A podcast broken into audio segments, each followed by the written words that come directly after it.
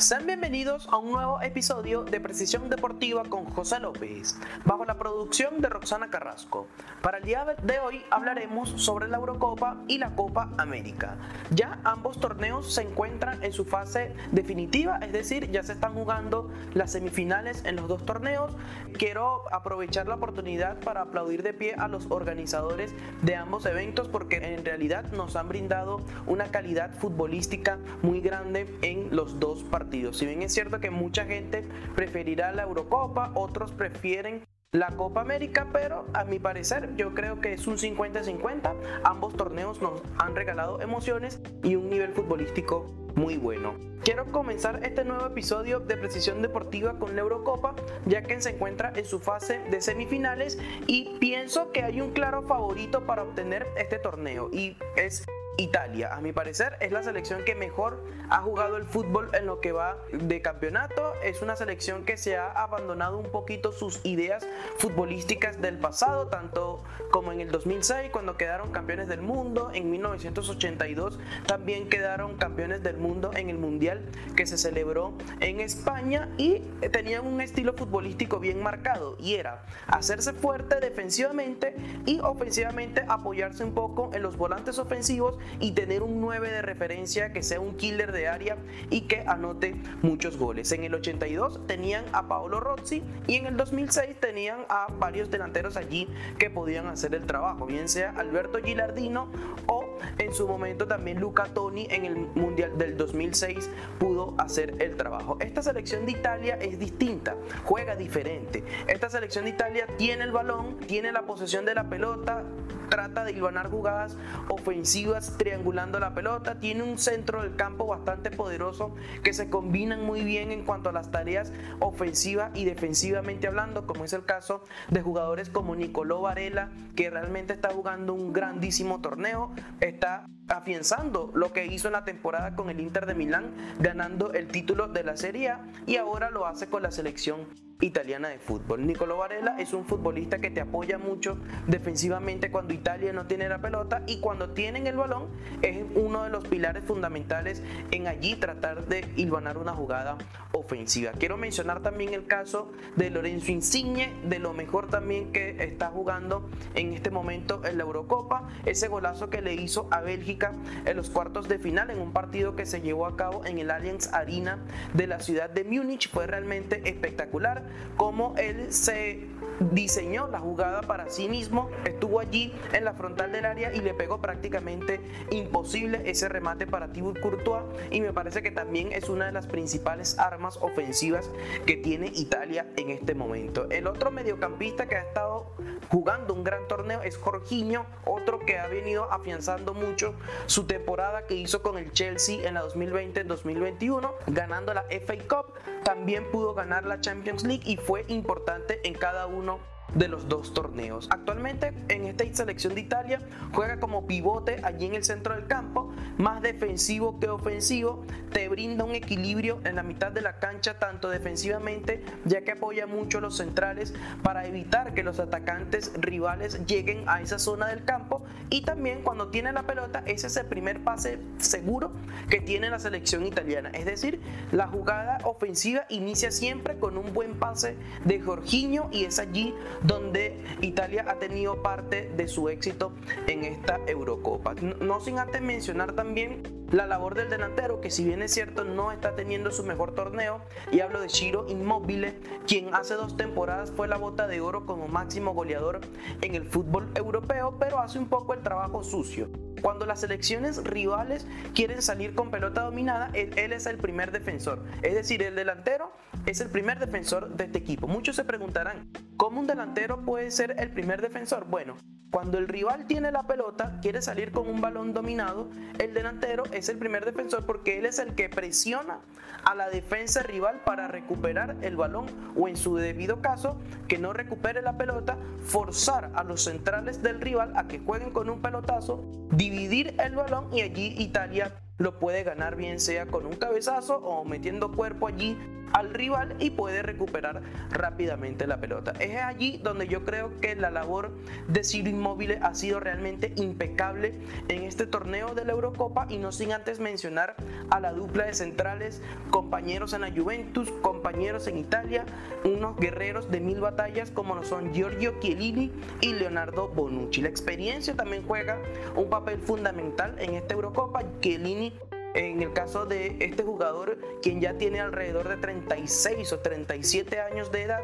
mucha experiencia, experimentado allí con la Juventus, ha sido campeón en múltiples ocasiones en el título de la Serie A con la Vecchia Señora y ahora está ante una de sus últimas posibilidades de ganar algo con la selección italiana de fútbol. Si mal no me equivoco, Chiellini no estaba en esa selección que fue campeón del mundo en el año 2006 y Bonucci también quiere ganar algo con la selección italiana es un poco menor que Chiellini, si bien es cierto tiene alrededor de 32 o 33 años de edad, pero también está jugando en un gran nivel el defensor también de la Juventus. Y no sin antes mencionar tampoco la baja sensible que va a tener Italia en este partido de semifinales y se trata de Leonardo Spinazzola. El lateral izquierdo ha venido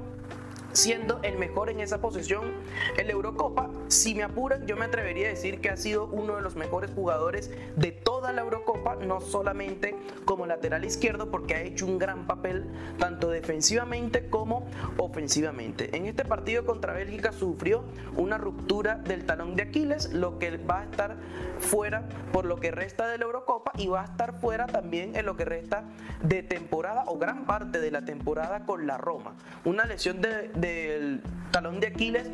cambiando un poquito de disciplina fue la lesión que sufrió Kevin Durant en su momento cuando jugaba la final de la NBA y él duró toda una temporada sin jugar. Es decir, va a estar fuera aproximadamente entre 8 a 10 meses. Una baja sensible para Italia y también para la Roma, ya que José Mourinho contaba con este jugador para la temporada 2021 2022. ¿Cuál va a ser el rival de Italia? Va a ser nada más y nada menos que la selección española de fútbol que en este torneo ha venido de menos a más. Si bien es cierto que futbolísticamente hablando no es una selección vistosa, no muestra su mejor versión en gran parte de los partidos, su mejor encuentro que disputó en esta Eurocopa fue el tercero de la fase de grupos frente a Eslovaquia cuando pudo ganar 5 goles por 0 y sellar su clasificación a los octavos de final de esta Eurocopa. los primeros dos partidos de la fase de grupos empató a cero goles y en el segundo empató a un gol y ha venido de menos a más porque Luis Enrique ha dado entrada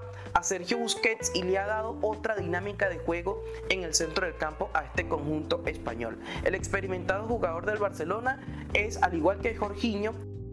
es ese primer pase directo, es ese primer pase preciso que allí es donde inicia una ofensiva buena por parte de la selección ibérica. También Cuenta con su compañero de equipo Pedri, que es un jugador de 18 años de edad que ha tenido un rendimiento realmente espectacular, tanto con el Barça como con la selección de España. Fue convocado a la selección olímpica que va a disputar los Juegos Olímpicos de Tokio 2020. Se va a realizar este año porque todos sabemos que el año pasado fue suspendido por la pandemia del COVID-19. La duda que yo tengo en esta selección de España no es el mediocampo porque tienen un gran mediocampo con Coque, con Pedri, con Sergio Busquets, pero es la delantera. Si bien es cierto que Morata ha subido mucho su nivel en los últimos partidos de esta Eurocopa, de hecho marcó el gol decisivo contra Croacia, también jugó un buen partido contra Suiza a pesar de que no anotó y mucha gente juzga a los delanteros según por los goles que hace en cada partido. Yo pienso que Morata también, al igual que Ciro Inmóvil, ha hecho un poquito ese papel sucio, ese trabajo sucio que se hace dentro de la cancha que mucha gente no lo ve, pero es realmente efectivo y realmente importante para ayudar a una selección a ser exitosa en esta Eurocopa. Presiona mucho la salida del rival, pero Morata también se le juzga mucho por esas ocasiones de gol fallada que tiene por partido. Da la sensación de que Morata para hacer un gol tiene que fallar tres o cuatro claras y es allí donde la gente se impacienta un poco, pierde mucho la paciencia con este jugador Álvaro Morata que también fuera de la cancha ha tenido una que otra actitud un poco desafiante, un poco arrogante para muchos, sus declaraciones han sido un poco fuera de lugar, pero es un jugador que Luis Enrique le ha dado la confianza, cuenta con él para este partido de semifinales para derrotar a la todopoderosa Italia que hoy por hoy es la candidata número uno a jugar la final de la Eurocopa y no solamente jugar la final, sino que ser campeón del torneo. También tiene volantes ofensivos la selección española con Ferran Torres, que si bien es cierto no tuvo su mejor temporada con el Manchester City, ha recibido la confianza de Luis Enrique para ser parte del once titular en este equipo y también Pablo Sarabia ha sabido responder a la confianza que te ha dado Luis Enrique en este torneo porque ha respondido con goles, anotó contra Croacia y también jugó un gran encuentro contra la selección de Suiza. Han relegado al banquillo tanto a jugadores como Dani Olmo como Gerard Moreno, que fue el español con más goles anotados en la Liga Española de Fútbol con el Villarreal. También hizo un gran papel en la, en la Europa League en la que el submarino amarillo se coronó como campeón en esa final agónica contra el Manchester United. La principal duda que a mí me queda en cuanto a la selección española de fútbol es su defensa. Pau Torres no ha jugado su mejor torneo en esta Eurocopa, a pesar de que tuvo un gran rendimiento con el Villarreal, también campeón de la Europa League. Es uno de los mejores centrales españoles de este momento, pero en este torneo no ha tenido un buen rendimiento. Le ha costado mucho ser solvente defensivamente, algo que sí se le vio en la temporada pasada. Y Aymeric Laporte también es un jugador que le ha costado mucho tener un buen rendimiento por momentos con esta selección de España. Es suplente en el Manchester City, no tuvo toda la continuidad necesaria que un futbolista requiere para tener un gran rendimiento en la cancha. Sin embargo, Luis Enrique hizo la gestión con la Federación Española de Fútbol para lograr su nacionalización, ya que recordemos que es francés de nacimiento, representó a Francia en las categorías menores, pero ahora fue nacionalizado como español y juega con la selección absoluta de España. Sin embargo, no ha tenido un gran rendimiento allí en el centro de la saga por parte de España y yo creo que defensivamente hablando, lo que le salva a este conjunto español en muchas ocasiones son sus laterales. Tanto Jordi Alba, que para mí es el mejor lateral izquierdo que tiene el fútbol en este momento, el lateral izquierdo del Barcelona, que se rumorea mucho su posible salida del club en este momento, es un gran jugador, tiene un ida y vuelta realmente impresionante. Esas transiciones de ataque a defensa y viceversa que tiene es realmente espectacular y es lo que ayuda a España a tener un seguro de vida por ese costado izquierdo. Y en el lateral derecho cuenta con César Aspilicueta, que también a mi parecer es el mejor lateral derecho del mundo en este momento. Es un jugador que viene de una grandísima temporada con el Chelsea que obtuvo el título de la Champions League y también fue realmente importante en ese conjunto dirigido por Thomas Tuchel en todo el éxito que tuvo el conjunto londinés en esta temporada 2020-2021. Así que César Aspilicueta también es un seguro de vida que tiene la selección española de fútbol por ese carril derecho, tanto en ofensiva como en defensa. Es realmente importante ese sector de la cancha realmente vital para Luis Enrique para tener éxito en esta Eurocopa. Voy a dar mi pronóstico en este partido. Yo veo un encuentro totalmente parejo, a pesar de que Italia cuenta con un favoritismo leve en este encuentro a mi manera de ver las cosas, es mi opinión, quizás usted tenga una opinión distinta a la mía y eso es lo bonito del deporte muchas veces,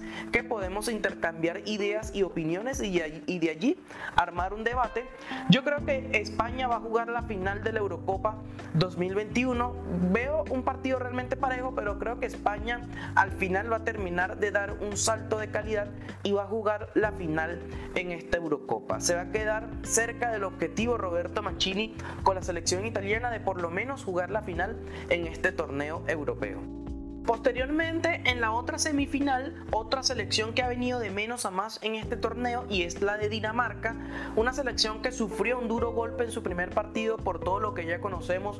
que sucedió con Christian Eriksen, quien falleció durante nueve minutos en el partido frente a Finlandia, fue la inauguración del torneo, perdieron su segundo encuentro, pero a partir de allí pareciera que esta selección se cambió el chip y ahora es candidata a jugar la final. Le ganaron a Rusia por goleada, le ganaron también por goleada a Gales en los octavos de final y en los cuartos de final, si bien es cierto que tuvieron un duro rival con la República Checa, también lograron salir por la puerta grande. Una selección de Dinamarca que para mí su rendimiento o la clave de su rendimiento es el centro del campo, ese dupla G de mediocentros entre Thomas Delaney, el futbolista del Borussia Dortmund, y Pierre-Emil Hoiberg, el futbolista del Tottenham. Es realmente importante ese dúo que tienen allí en el centro del campo. Uno se combina con el otro para atacar y viceversa para defender. Es decir, no es clara su posición allí en cuanto a Dinamarca se refiere. Unos atacan, otro defiende y es realmente importante ese rendimiento que ha tenido estos dos jugadores allí en el centro del campo. Luego, Casper Dolberg se encuentra realmente inspirado, anotó dos goles contra Gales, también pudo anotar en este partido frente a República Checa. Ha encontrado allí un seguro de vida en el centro de ataque Casper Dolberg, el jugador jugador que milita en el fútbol francés para tener una gran Eurocopa y por qué no soñar con jugar la final frente a Italia o España allí Casper Dolberg. También un futbolista que ha sido muy sacrificado en esta selección de Dinamarca, sin embargo él acepta su rol con tal de ser productivo dentro de la cancha y hablo de Martin Braithwaite, futbolista un poco subestimado, también me atrevería a decir que le han faltado un poquito el respeto en el Fútbol Club Barcelona, ya que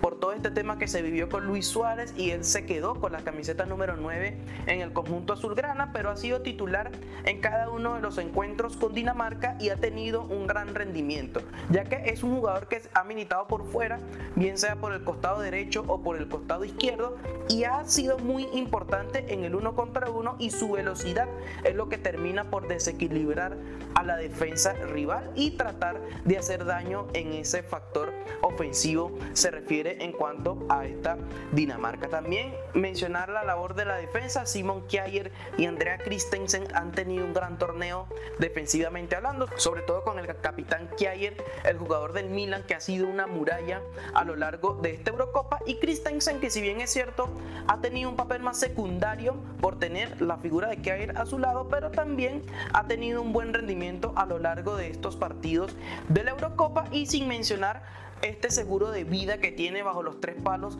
la selección danesa. Kasper Schmeichel, el hijo de Peter Schmeichel, también defiende los colores de Dinamarca y al igual que su papá, quiere hacer historia ya que Dinamarca fue campeón en el año 1992. En aquella Eurocopa vencieron a Alemania en la final y ha sido lo único importante que ha ganado esta selección de Dinamarca. Así que tienen la oportunidad de oro de ganar nuevamente este torneo europeo, al igual que lo hicieron en el año 92. En aquella ocasión tan solo se disputaba esta edición de la Eurocopa con ocho equipos y Dinamarca no estaba clasificado, sino que fue invitado para participar en el torneo y salieron por la puerta grande con el título europeo. Su rival va a ser nada más y nada menos que Inglaterra, una Inglaterra que ha jugado un gran fútbol a lo largo de esta Eurocopa. Gareth Southgate ha encontrado ya su núcleo de la selección inglesa de fútbol, sobre todo defensivamente, ya encontró sus cuatro jugadores allí en el fondo, que son Luke Shaw en el lateral izquierdo,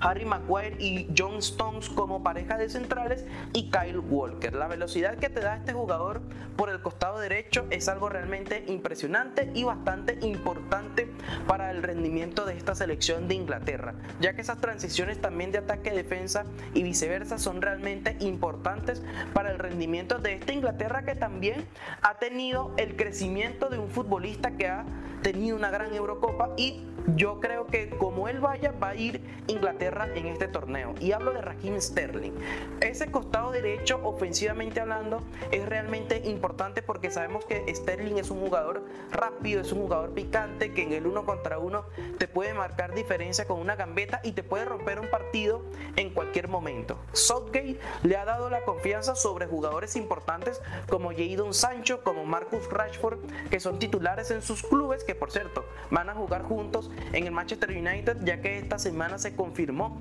el traspaso de Sancho desde el Borussia Dortmund al Manchester United. Ha recibido la confianza por parte de Southgate y es allí donde ha sabido responder a esta confianza de Gareth Southgate en el terreno de juego. También ha tenido el despertar de su goleador del 9, del goleador de la Premier League, Harry Kane, quien anotó dos goles en los cuartos de final contra Ucrania. También anotó un tanto contra Alemania en los octavos de final. En la fase de grupo no pudo anotar ni siquiera un gol, pero apareció o está apareciendo en la parte más importante de la Eurocopa, que es en la fase decisiva, en el mata-mata, como muchos dirán por allí. Voy a dar mi pronóstico en este partido. Yo creo que Inglaterra va a dar ese salto de calidad y va a jugar la final de la Eurocopa 2021, a pesar de que Dinamarca obviamente se ha ganado el cariño de todos por esa situación que se vivió con Christian Eriksen, pero yo creo que hasta aquí llegan en la fase de semifinales en la Eurocopa.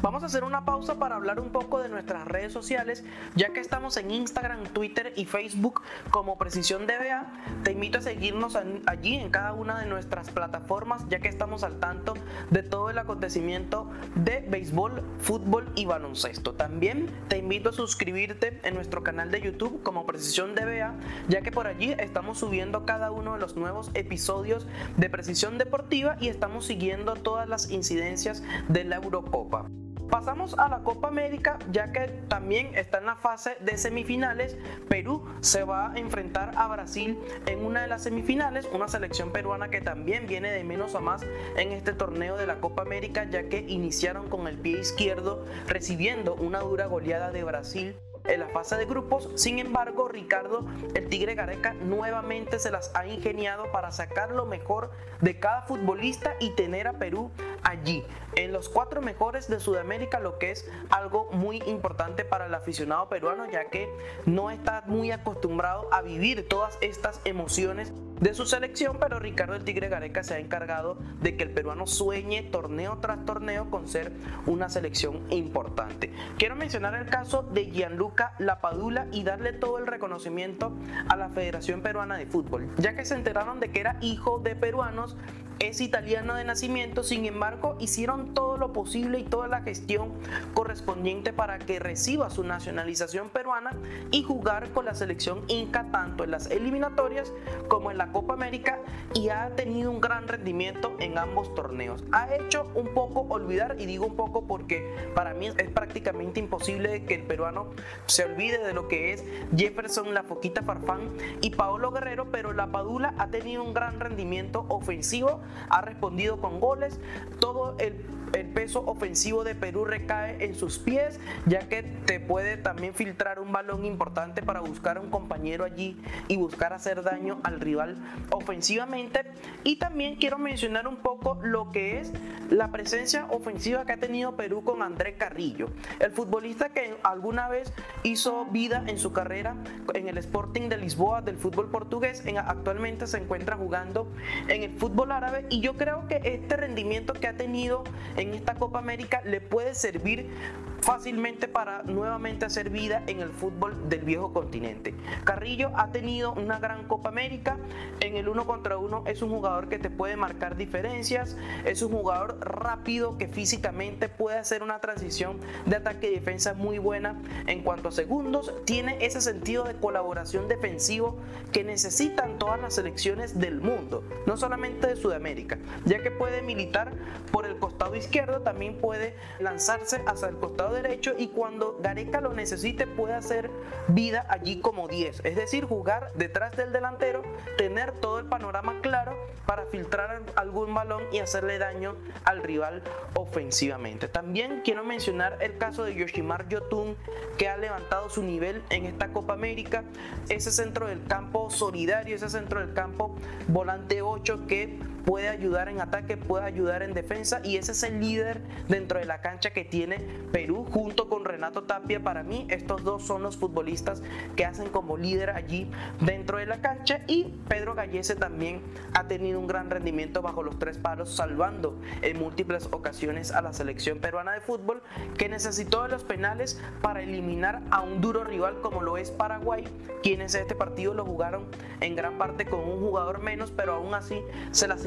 para empatar el partido a tres goles y llevar este compromiso a los penales. En la acera del frente va a tener a la favorita, a la selección que pareciera no tener rival en Sudamérica. Hablo de la selección brasileña de fútbol, quienes derrotaron a Chile un gol por cero en los cuartos de final de la Copa América, un partido que estuvo lleno de polémica. Los chilenos se quejaron mucho con el arbitraje. De hecho, Arturo Vidal en la entrevista post partido dijo que en este partido se necesitaba un árbitro con pantalones y no que quiera ser el payaso a lo largo de los 90 minutos y el árbitro de este compromiso fue el argentino Patricio Lusto. Fue un rendimiento un tanto irregular Me parece que sí estuvo bien expulsado Gabriel Jesús al minuto 48. Esa dura entrada que tuvo sobre Eugenio Mena fue merecedor de la tarjeta roja directa. También el gol eh, anulado que tuvo Chile en este partido fue bien anulado. Para mí estaba en posición adelantada. Un offside que fue milimétrico, pero sí estaba en posición adelantada. De hecho, el VAR lo corroboró. Pero sí hubo una jugada en la que Charles Arangui se metió en el área y cuando iba a patear su pierna izquierda hubo como una zancadilla por parte del jugador brasileño. Esa fue la jugada en la que todo Chile reclamó penal y sí me parece un poquito sospechoso de que no mostraron la repetición en el partido. Tampoco el VAR mostró esa revisión de esa jugada, pero a mi parecer yo pienso que no hubo penal. Si bien es cierto que quizás pudo haber contacto, pero me parece que también Aranguis esperó mucho ese contacto como para tirarse al piso y pedir penal. Es decir, estaba más enfocado en lo que pueda pitarle el árbitro, en el finalizar la jugada para tratar de conseguir el gol del empate. Así que Gabriel Jesús va a ser baja en este partido de semifinales contra Perú. También Perú tiene la baja sensible de André Carrillo, que vio la tarjeta roja en el encuentro frente a Paraguay. Y el autor del único tanto en este encuentro fue Lucas Paquetá, quien entró de cambio por un Roberto Firmino que no tuvo un gran rendimiento en este partido ante Chile. Así que voy a dar mi pronóstico